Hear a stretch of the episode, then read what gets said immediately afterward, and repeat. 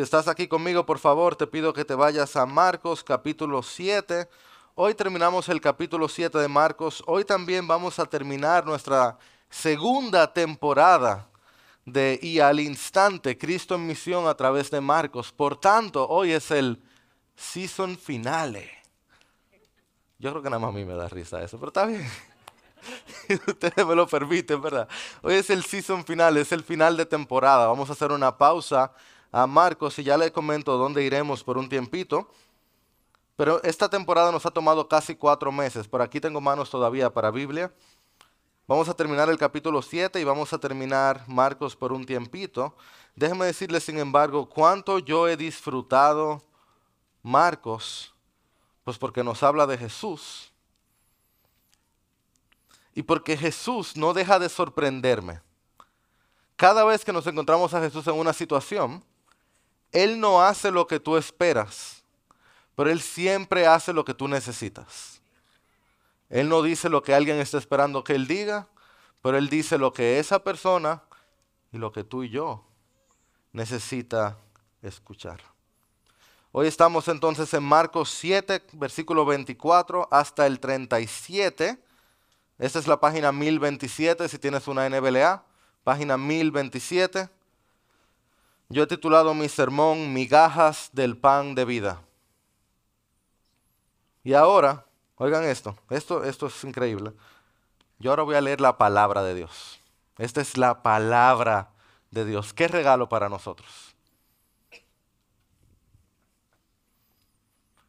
Levantándose de allí, Jesús se fue a la región de Tiro. Y entrando en una casa, no quería que nadie lo supiera pero no pudo pasar inadvertido, sino que enseguida al oír hablar de él, una mujer cuya hijita tenía un espíritu inmundo, fue y se postró a sus pies.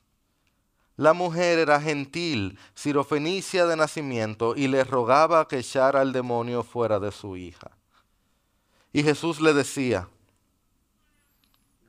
deja que primero los hijos cesasen pues no está bien tomar el pan de los hijos y echarlo a los perrillos.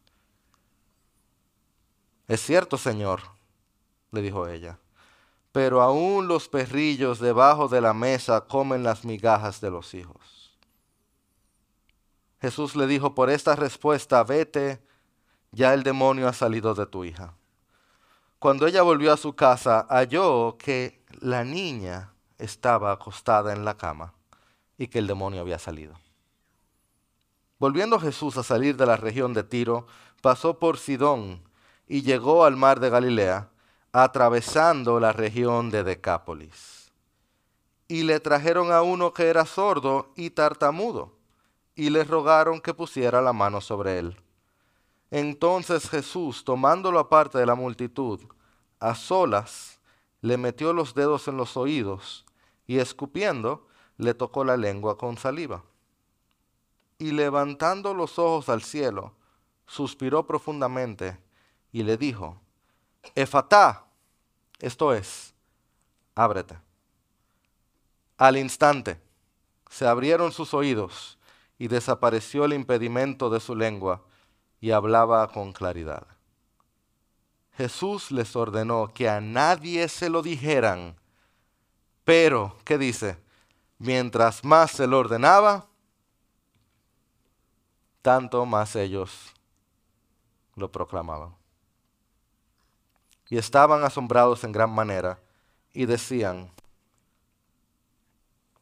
todo lo ha hecho bien. Aún a los sordos hace oír y a los mudos hablar. Que el Señor bendiga su palabra.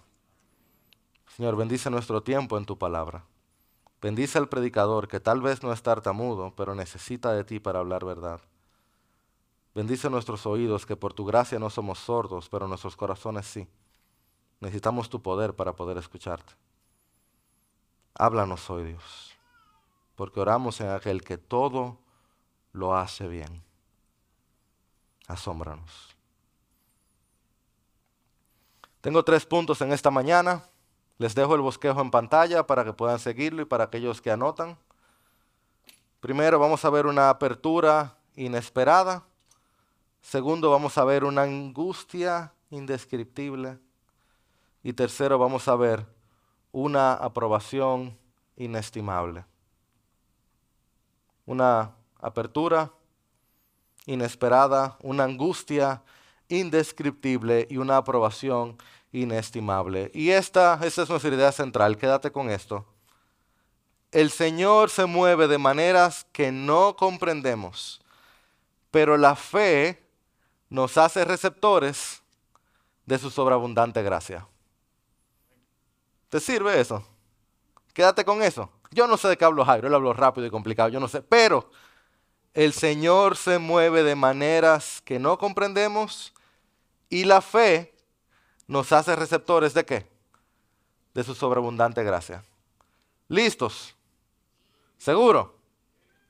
Déjame asegurarme, funcionó. Ok.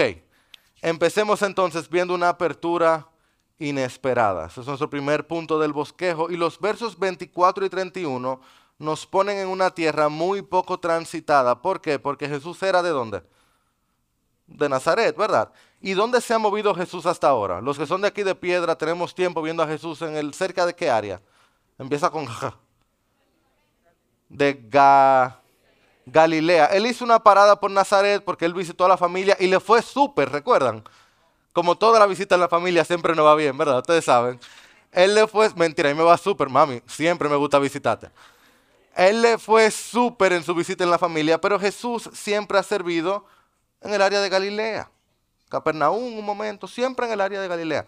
Pero ¿dónde está ahora él esta vez? ¿Lo vieron en el versículo 24? En Tiro. Y en el 31 dice que él está ¿dónde? Sidón. ¿Y pasa por dónde? Por el Decápolis. Estas son áreas nuevas. ¿Ok? Son áreas nuevas. Dice el versículo 24, levantándose de allí. Muchos de ustedes estuvieron aquí la semana pasada. ¿Se recuerdan que Cristo la pasó súper bien la semana pasada? ¿Verdad que sí? Le enviaron una delegación de parte de los sumos allá en Jerusalén a decirle, Cristo, nos encanta todo lo que tus discípulos están haciendo. Su proceso de lavado de manos es justamente el que la ley manda. ¿Se acuerdan? No, hubo un encontronazo directo porque la Mishnah, ¿recuerdan? La cerca alrededor de la ley decía un grupo de cosas y Cristo dice, tumben esa cerca, váyanse a la ley. Pero el encuentro no terminó tan bien porque Cristo tiene que irse con sus discípulos, Marcos nos muestra, del área de Galilea y se va para Tiro. O sea, de un tiro se va para Tiro. Él se va, perdónenme, él se va para Tiro. Imagínense, él terminó llamándolo hipócritas. Él termina en Tiro, a que se calmen las aguas. Pero estos versos significan mucho más de lo que pareciera a simple lectura. Yo traje un sombrero, aquí está, me lo voy a poner. Wow, yo estoy mal hoy con mi chiste. Es el sombrero de teólogo. Le traje uno a cada uno. Wey, wey, wey, wow. Póngase su sombrero de teólogo conmigo, por favor. Qué bueno que te sonó el celular, así me distrae. Eh, póngase el sombrero de teólogo, porque esto viene ahora teología pesada, de la que yo casi nunca hago aquí arriba. Bueno, la tengo atrás, pero como que no la digo. Pero esto, este pasaje es un pasaje enigmático, ¿verdad? Lo vieron, es complicado. Jesús llama a alguien que lo ama perro. Entonces es un pasaje complicado. Entonces, ¿tienen los sombreros de teólogo? ¿Alguien le falta? Amor. Allá. Me miró Pati y sonrió. Déjenme devolver el sombrero. Ok. Jesús era del pueblo de Nazaret, que queda en Israel. ¿Cierto? Israel es el pueblo de la promesa. Si tú abres la Biblia, con toda probabilidad, la historia que tú estás leyendo está en qué pueblo? En algún lugar de Israel. ¿Verdad? Israel es el pueblo que recibe los pactos, es del pueblo que se habla en la Biblia. De hecho, los discípulos, los doce apóstoles, ¿de dónde eran? De Israel. Cuando Jesús manda a los discípulos en la primera encomienda, Cristo les dice claramente, no vayan a otro lugar, vayan al pueblo de Israel. ¿Me siguen? No hay duda de que Dios tenía un plan especial con el pueblo de Israel. Ahí es que Cristo se está moviendo.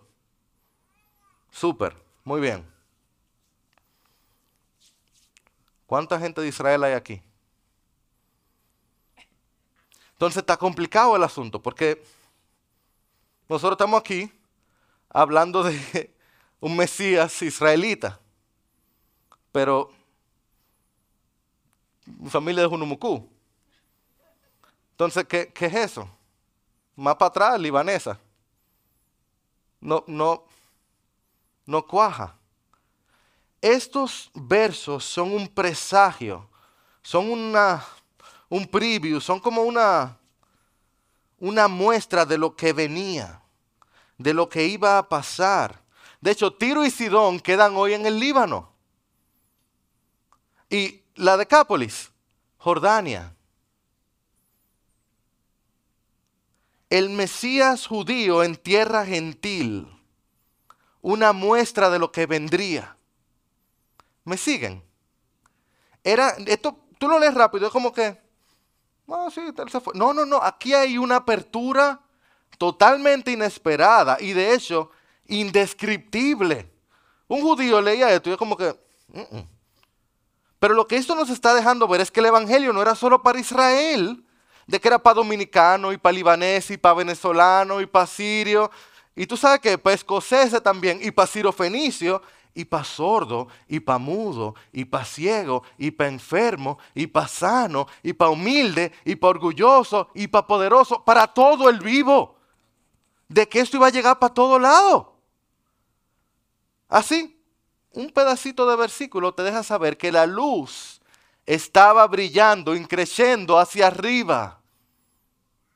El evangelio que empezó en aquella aldeíta pequeñita estaba llegando a Tiro, Sidón, Decápolis y a República Dominicana. Y al mundo entero cuando Cristo llegue, que toda rodilla se doble y toda lengua confiese a Jesucristo es Señor para gloria de Dios Padre.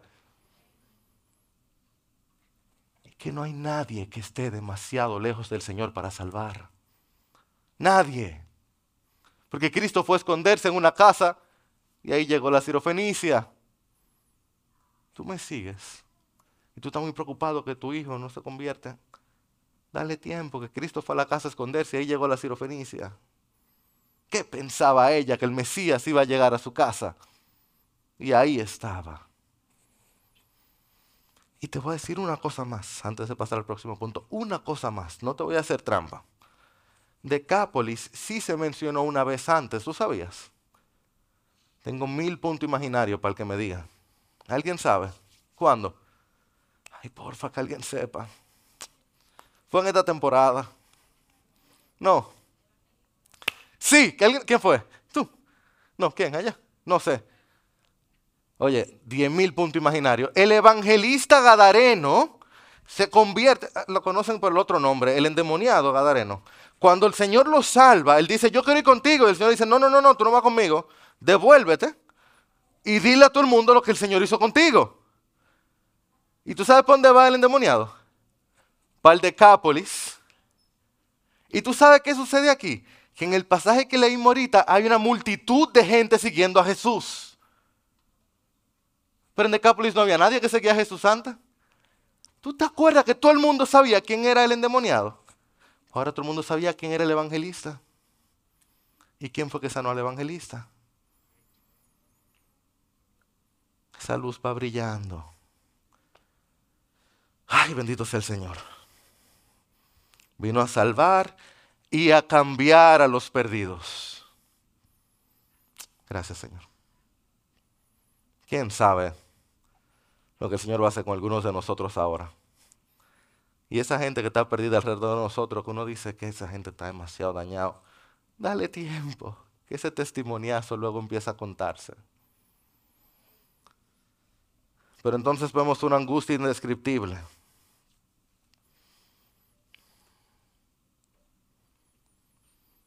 Permíteme saltar aquí a la historia del sordomudo y dejarte admitirte, yo no, yo no había pensado en lo que implicaba genuinamente. Yo no puedo ni siquiera entenderlo. Probablemente la mayoría de nosotros no podemos entender lo que implica ser sordo. Al, prepararme, al estudiar esto, fue que empecé a apreciar un poco de lo que implica la sordera. Hay una frase eh, muy conocida de alguien llamada Helen Keller, fue una activista sobre... eh, también sufría discapacidad, era tanto sorda como ciega. Y eh, su frase dice que si de alguna manera se le pudiera recuperar uno de sus sentidos, ella preferiría recuperar la vista. Perdón, ella re- preferiría recuperar la audición que la visión. A la pregunta de por qué, ella dice que la visión te separa de las cosas, mientras la sordera te separa de las personas. Y yo no lo había pensado hasta que lo leí. Y es cierto.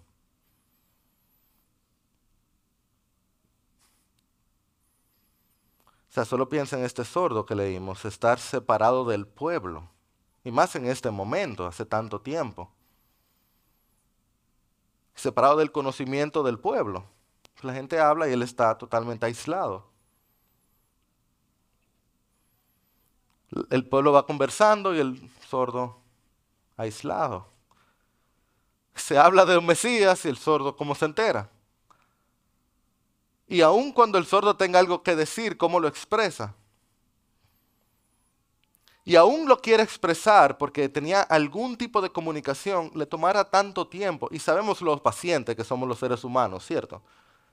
Con aquel que no puede hablar a la velocidad que... Ya, habla, habla, dale. Muy pacientes somos con el otro, ¿cierto? Imagina la angustia. Vivir en total silencio, alienado, separado del pueblo, de sus amigos, de la familia que le queda. Y todo el mundo está escuchando quizás algo de esperanza, algún maestro, algún Mesías, pero este cómo se entera de eso y cuando se entera toma mucho más tiempo de que llegue. Si hay una multitud, ¿cómo él se entera? La soledad. La soledad. Oye, Dios tenga misericordia. Y por otro lado pienso en la angustia de esta mujer sirofenicia. Hmm. El diálogo entre ella y Jesús es tan chocante, y ya vamos a llegar ahí, estoy seguro que muchos de ustedes están preguntándose. Pero el diálogo entre ella y Jesús es tan chocante que uno como que se le olvida que de lo que esto trata es un exorcismo. ¿Verdad? Y todo el mundo sabe que con los demonios no se juega. Nadie quiere tener un encuentro con un demonio.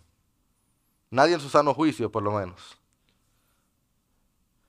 Pero lo que a mí me sorprende más de este texto es que ella viene a rogar al Mesías, a Jesús, porque la libere del demonio que azota a su hija. O sea, no es por ella, es por su, dice el texto, su niña. ¿Te imaginas? Nadie quiere ser poseído por un demonio, nadie quiere un demonio cerca, pero todo padre prefiere sufrir él que sus hijos, ¿cierto? Todo padre prefiere sufrir lo que sea más que su niño lo sufra. Un demonio, tu hijo siendo poseído por un demonio. Que el Señor guarde esta iglesia y guarde a todos los que están aquí. O sea, no digo yo que ella está en tanto dolor. Y como, como si no ha sufrido ya lo suficiente, nos encontramos con esta respuesta de Jesús. Podemos leerla otra vez, ahí versículo 26. Leanlo conmigo. El 26 empieza a preparar la escena. Dice, la mujer era gentil, sirofenicia de nacimiento, y le rogaba que echara al demonio fuera de su hija. Marcos muy, muy sagaz, muy sabio, quiere llamar la atención a lo externo de la mujer con su descripción. Él está preparando la escena como para que el fariseo de antes diga, "Mm, Jesús no va a hablar con esta mujer. Porque ella lo tenía todo para perder. Dice, La mujer era una mujer. Esto es dentro de una casa. Nada más por el que dirán, ¿qué va a hacer Jesús hablando con una mujer en una casa? Y eso es una sociedad eminentemente machista. Gentil. Recuerda, Mesías, Jesús, judío, israelita, este pueblo no quiere saber de los gentiles, de los que no son judíos, a tal punto, recuerden esto, que si un judío tocaba a un gentil tenía que ir y lavarse las manos. ¿Se acuerdan de eso? Y no cualquier lavado de mano, el real lavado de mano, eso era lo que decían las reglas del momento. Si tocaba un vaso de un gentil tenía que lavarse las manos. Entonces esta era una mujer que era gentil, pero no cualquier gentil, dice que era sirofenicia. Y un historiador, historiador del momento de Jesús llamado Josefo decía que las personas de esta región, lo cito, eran los más grandes enemigos de Israel. O sea, esto era, ella tenía toda... ¿Tú sabes quién más era de ahí? Si tú eres medio evangélico de hace tiempo, tú vas a conocer este nombre. Jezabel era de esa región. O sea, Marcos se está poniendo a esta mujer como para que tú digas, Jesús la vio y le cortó los ojos y siguió su camino.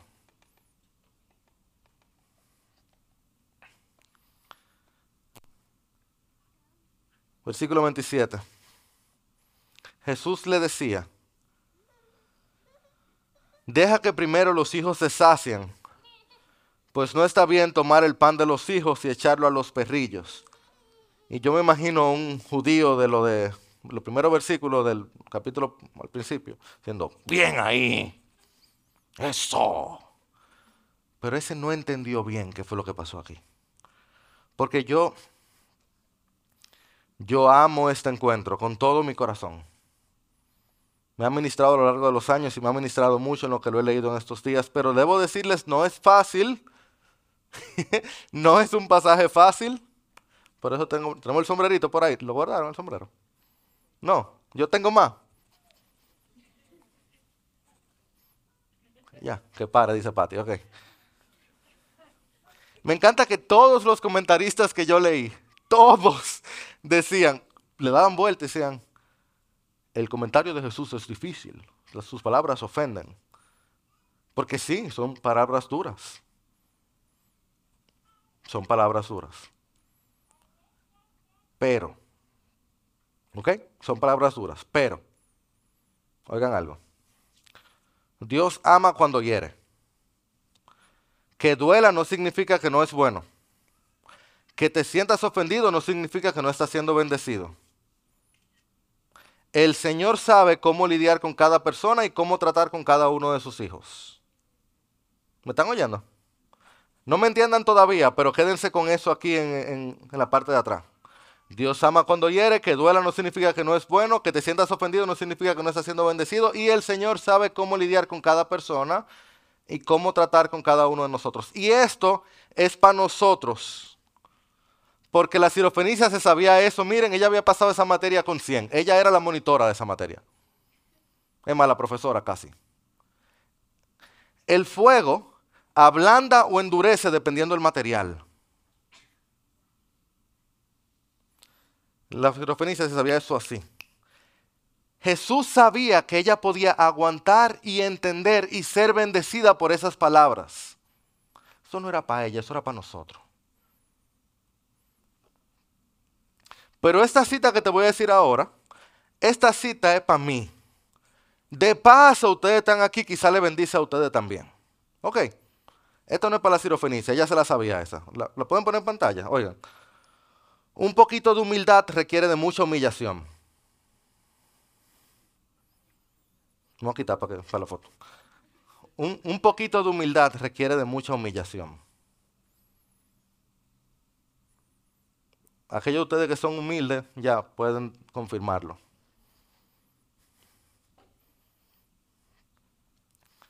Y yo les prometo, yo voy a hacer fila en el cielo para hablar con la cirofenicia. Y que ella me dé un par de trucos. Allá no lo voy a necesitar, pero igual yo lo cojo.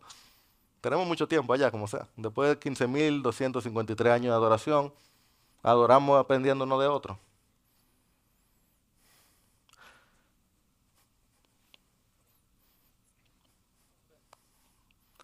Los israelitas se referían comúnmente a los no israelitas, a los gentiles, a nosotros, como perros. Eso era totalmente común. Hay un par de ejemplos donde se habla más o menos bien de los perros, pero no era un término positivo. Básicamente, así como los perros en la calle comen lo que aparezca y se alimentan y son inmundos, así los israelitas consideraban a los gentiles perros, porque se ensucian, se contaminan. Aquellos que no habían recibido delante del pueblo, de, delante de, de parte de Dios, perdón, no habían recibido las promesas y la pureza de la palabra de Dios, eran perros. Así les llamaban los judíos. Comúnmente, muy comúnmente. O sea, muy comúnmente. Tú eras un judío, tú eras un perro, o sea, un gentil. Pareciera, si tú lo miras por arriba, que eso es lo que Jesús está haciendo aquí. Él dice, yo primero tengo que atender a los israelitas y después atiendo a los perros. Como usando el lenguaje del momento, ¿verdad? Por eso el que lo leyó por arriba dice, míralo ahí, claro, ¿cómo va a atender una cirofenicia? Nunca en la vida. Pero eso no es lo que hace nuestro Señor. Porque Cristo no le dice perro o perra. ¿Qué le dice? En Hebrea dice perrillo, que literalmente él usa el diminutivo de perro, es perrito. Pero lo que quiere decir en el lenguaje del momento es que están los perros de la calle y los perritos que hoy en día serían como las mascotas. Que en vez de ser los perros de la calle, son los perros que tú tienes en la casa. Los perros domésticos. Los perros de la calle son los que viven inmundos, porque están comiendo, ¿verdad? Los perros de afuera no le toca nada, sobreviven con lo que aparezca. El perro de la casa, no es un piropo, pero algunos perros de la casa viven bastante bien, ¿verdad? No. Dando consejería matrimonial, yo puedo decirle que sí. y teniendo tres también, porque yo he cometido errores.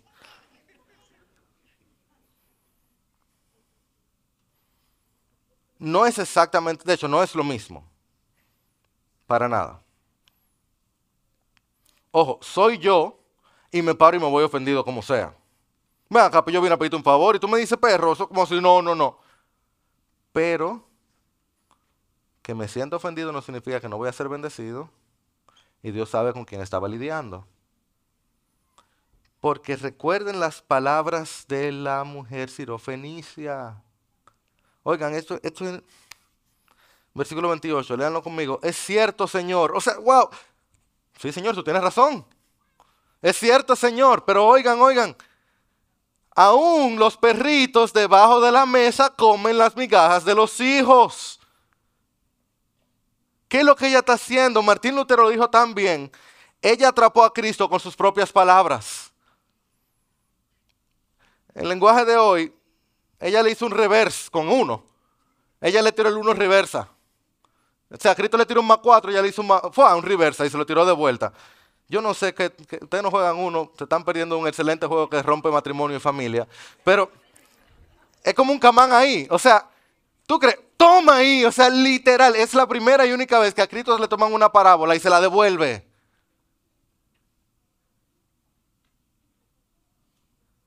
O sea, la, la sabiduría de esta mujer ella se apercibió de lo que el Señor estaba diciendo de una vez. Y ella utilizó las mismas palabras de Jesús contra Jesús. Ella no se dejó nublar por sus emociones ni por su orgullo. La fe de esta mujer le ayudó a ver lo que hasta ese momento nadie había visto en Marcos. Es la primera en cachar esto. Dice ella, ok, perrito. Los perritos viven en la casa. Y pan, tú tienes pan, boronita caen, ahí me toca. Eso es lo que yo soy, perrito, no hay problema, yo como también. ¿Cómo? Sí, sí, perrito, ¿sabes? Yo estoy en el piso entonces. Ya yo estoy aquí postrada, eso dice el verso, que ella entró postrada. Ok, yo estoy postrada, no hay ningún problema. Yo soy un perrito, ok. Él dijo, dijo aquí, versículo 27, deja que primero, ¿lo vieron? Deja que primero, ok, yo soy un perrito, ya yo estoy postrada. Los hijos se sacian, ok, yo voy después, no hay problema, dame lo que sobra. No hay problema, tú tienes pan suficiente, tú eres el pan de vida, tú te pan a cinco mil. Sacia a tus hijos primero, yo soy perrillo, tú tienes pan que sobra, dame. Yo cojo lo que tú tengas. ¿Cómo? Opción B. Ah, no, pues yo me voy. No. Yo voy primero. Ok. Namán el sirio, ¿se acuerdan? Lo más que yo tengo son ríos grandísimos. Yo mejor me baño allá. Dale y quédate con tu lepra. O reconoce quién tú eres delante del Señor y recibe. Es más, pónganse el sombrero, porque ya hace algo aquí que en español, bueno, yo no sé si algún otro idioma se hace, yo no conozco ninguno donde se pueda hacer. Es que en la Biblia ni siquiera trata de traducirlo, pero ella hace un, perdón señor, yo espero no te mal, un tigueraje, no sé cómo decirlo, es como un, juego de palabras. Mami, dame una palabra formal para tigueraje. Un, se saben, una... Ustedes ven que tigueraje es la mejor palabra, mírenlo. Una astucia, una avivación. Ustedes todito entendieron con tigueraje, ¿lo ven? Una astucia, ella hace una sabiduría. Porque Cristo dice, yo primero voy a alimentar a mis hijos. Y para hijos él usa una palabra que se refiere a hijos biológicos. ¿Verdad? Y ella le responde, sí señor, tienes razón. A mí me tocan las migajas de los hijos. En español dice hijo la dos Ella usa otra palabra para hijo. Pero la palabra que ella usa para hijos se refiere a todo tipo de hijos, incluyendo los siervos que nacen en la casa y que luego le toca también parte de la herencia. Los dos son palabras intercambiables, excepto que tienen una raíz diferente y se usaban un poquito diferente. Tú sabes que tienen como un pequeño grado de diferencia. Y yo no me imagino a Cristo escuchándola y haciendo como, tú eres buena, está bien.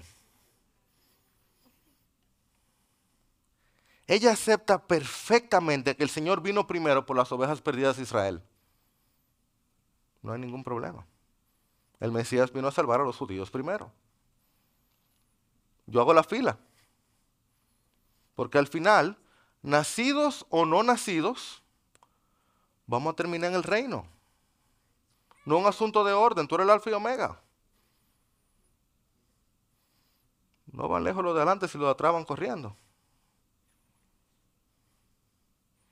A los que empezaron a trabajar primero y los que empezaron a trabajar después, a los dos les tocó el mismo salario. Lo que sí, Señor, porque ella no se quedó nada más ahí, en lo que eso pasa, mi hija tiene un demonio. Yo estoy sufriendo una angustia indescriptible. Y tú tienes pan suficiente. Tú puedes dejar caer una borona. Tú has salvado cientos y cientos en Israel. Tú puedes dejar caer una borona. Tú has hecho milagro tras milagro tras milagro. Tú puedes dejar caer una borona. Yo, yo, yo espero. Yo soy una perrita. A mí no me toca. No hay problema.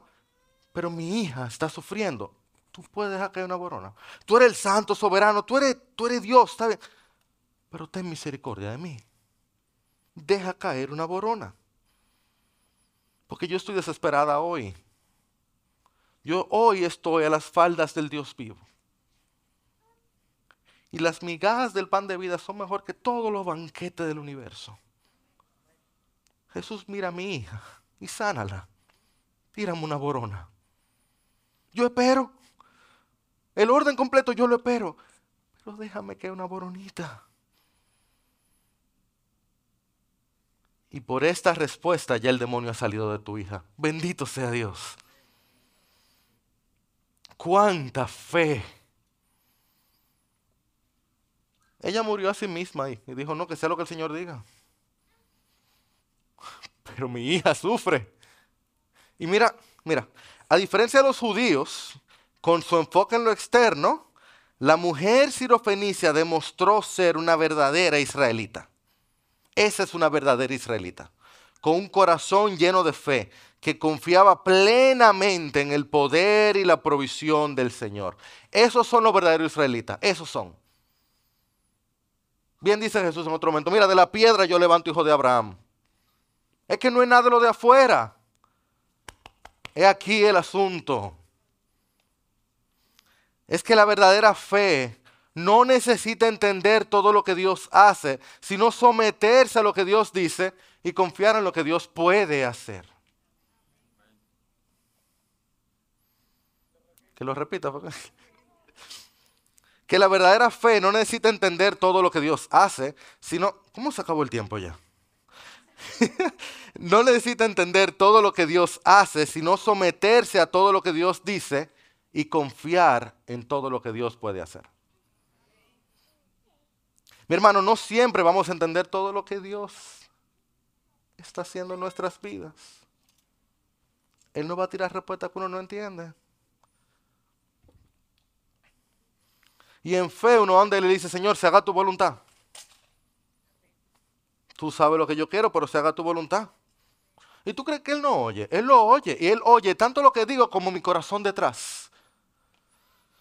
Y al revés también, uno va así, ahora Señor, yo quiero, yo quiero, yo quiero, yo quiero, por favor, escucha, mira, y tú clama, clama, clama.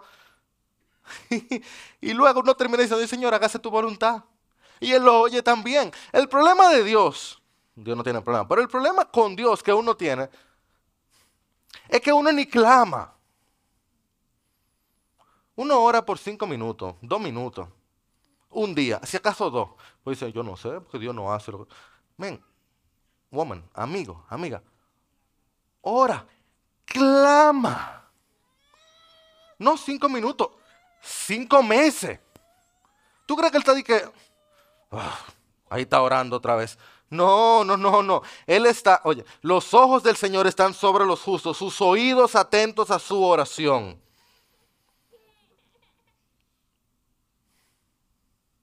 Bien decía Arceus Sproul, Nuestras oraciones no fuerzan a Dios a hacer nada, pero Él las usa como instrumentos para cumplir su voluntad.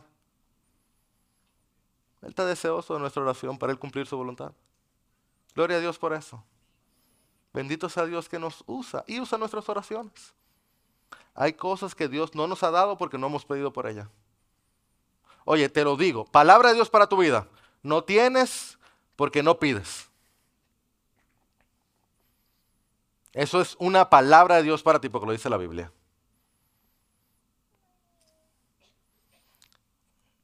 Y te voy a decir otra cosa más, que también lo dice la Biblia, pero inmediatamente después, pero te lo voy a decir en mi versión.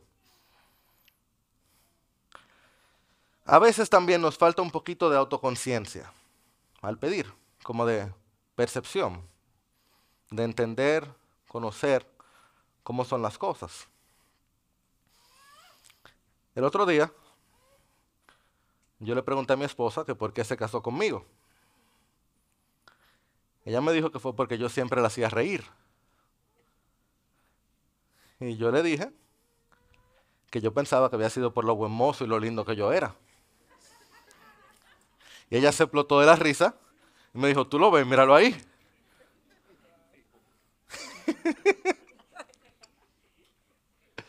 y ella también me dijo que yo tenía que aclarar que eso era un chiste y que nada de eso pasó.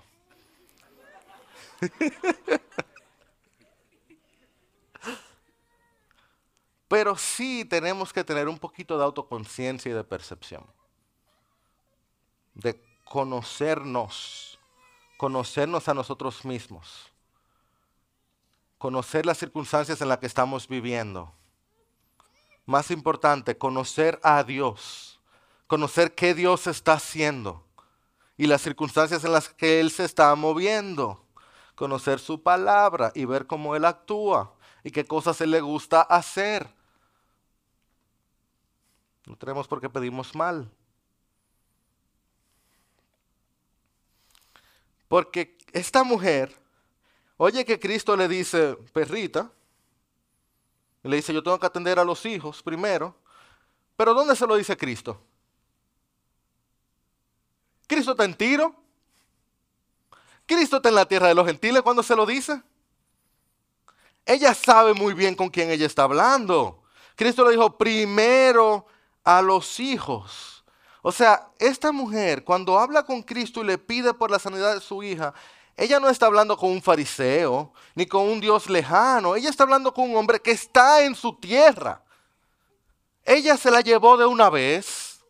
Ella estaba despierta a la realidad de su alrededor. En otras palabras, ella conocía con quién estaba hablando. ¿Me entienden? A veces uno pide cosas que Dios no la va a dar porque ni se parece a Dios ni se parece a ti. Si Dios te da eso, te destruye.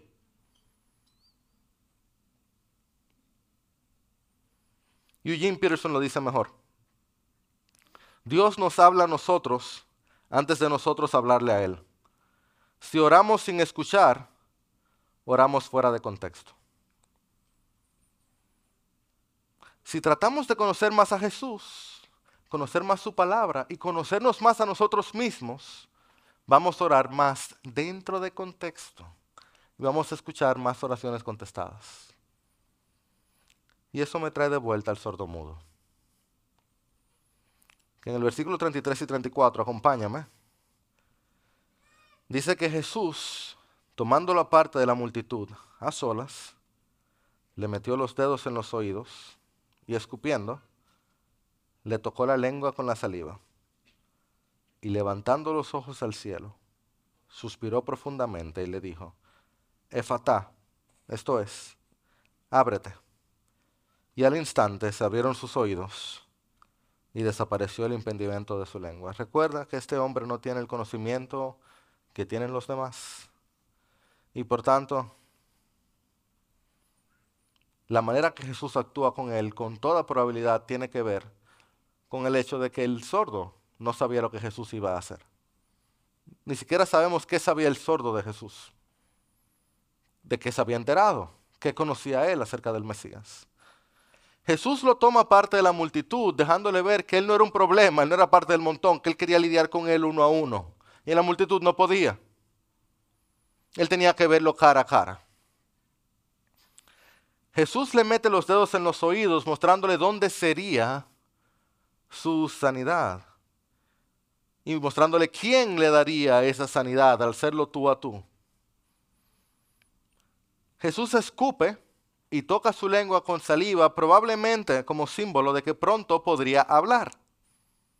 ¿Y quién le dio la capacidad de hablar sino el mismo Creador? Al mirar al cielo, Jesús le está mostrando quién le está dando esa sanidad, de dónde venía el poder que lo estaba sanando. Y me, fascina este detalle, dice que Jesús suspira como... Y es inaudible, un suspiro. Pero para el sordo, que estaba acostumbrando a no escuchar, pero sí poder captar, eso le mostraba que él lo entendía que él entendía su dolor. Eso era un suspiro de corazón a corazón. Y que era movido con él. Y no se pierdan esto entonces. Las primeras, esa palabra de Jesús, ese fatá, son las primeras palabras que este sordo escucharía. Ábrete, como un choque eléctrico que procesarían todas sus neuronas desde su oído hasta su mente, hasta su corazón. Las primeras palabras que oiría este hombre serían las palabras del Mesías, que le diría, ábrete, oh Señor. Y entonces dice que se cortó el impedimento de su lengua, pero lo que literalmente dice es que se quebraron las cadenas de su lengua.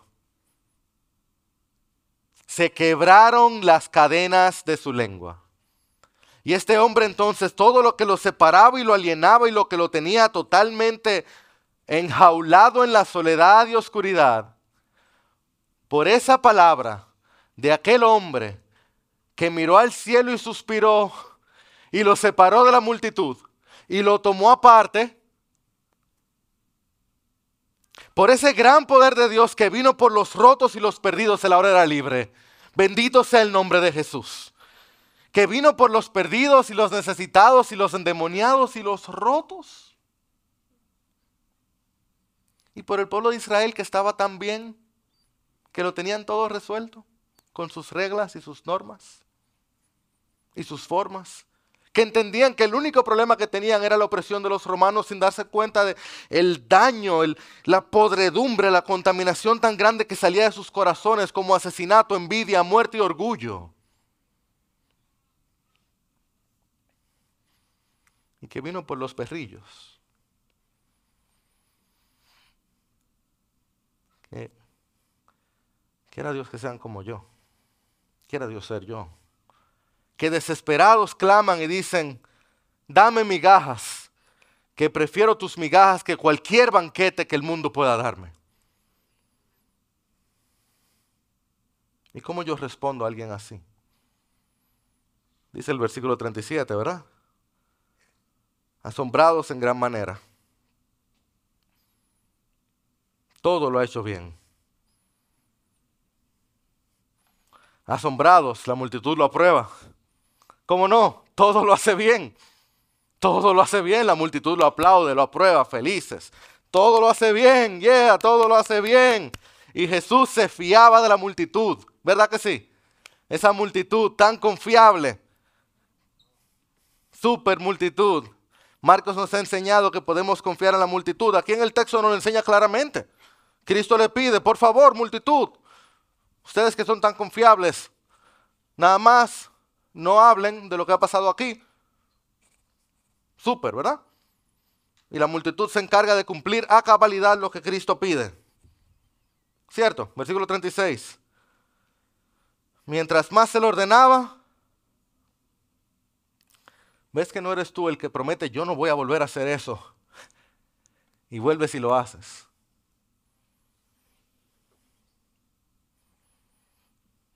Así que la aprobación de la multitud no valía nada. Esas mismas multitudes en ocho capítulos van a gritar, crucifíquenlo. Aquel que todo lo hizo bien, pero qué mal ha hecho, crucifíquenlo. Sí vimos una aprobación aquí de más valor, ¿verdad? La de Jesús a esa mujer. Esa sonrisa de él, solo la puedo imaginar. Pero como esa mujer responde y dice, mira, yo no.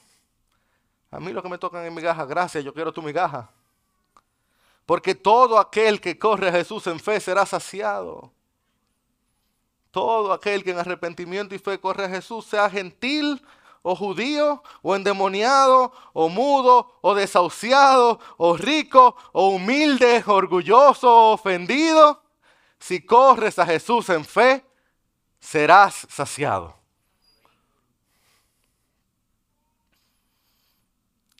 Porque Jesús todo lo hace bien. Todo lo hace bien. Oye, todo lo hace bien. Y eso no lo dijo la multitud sino que cuando él descendió en el Jordán, el cielo se abrió y desde el cielo se oyó una voz que dijo, este es mi Hijo amado, en él yo me complazco. Porque Jesús, el que todo lo hace bien, es el aprobado del Padre, es el Mesías. Y este, esto que hemos estado viendo, es el principio del Evangelio de Jesucristo el Mesías, el Hijo de Dios. Y mira, a ti y a mí no nos tocaron migajas. A nosotros nos tocó el cuerpo completo de Cristo. Él se dio enterito en la cruz. El pan de vida completo partido por nosotros. Y mira, mira, si su saliva curó al sordo, ¿qué tú crees que hace su sangre? Bendito sea el nombre de nuestro Señor. Nosotros te alabamos y te exaltamos, Jesús. Quedamos asombrados de tu poder y tu gran amor. Todo lo haces bien. Aún en nuestras vidas, cuando no lo entendemos, nos postramos ante ti. Nos rendimos a ti, Señor. Y anhelamos ese momento donde podamos verte cara a cara y no, no pedirte explicación, no, adorarte, exaltarte, darte gracias, Señor, por lo que has hecho. Alabarte, Señor Porque por encima de cualquier cosa que podemos ver hoy, y Dios, tú conoces nuestras angustias. Gracias porque las conoces. Nosotros sí sabemos algo. Hemos conocido tu angustia en la cruz. Y esto le da sentido a todo. Así que hoy nosotros queremos alabarte, sí, y depositar nuestra confianza en ti. Porque oramos agradecidos por Cristo Jesús. Amén. Y amén.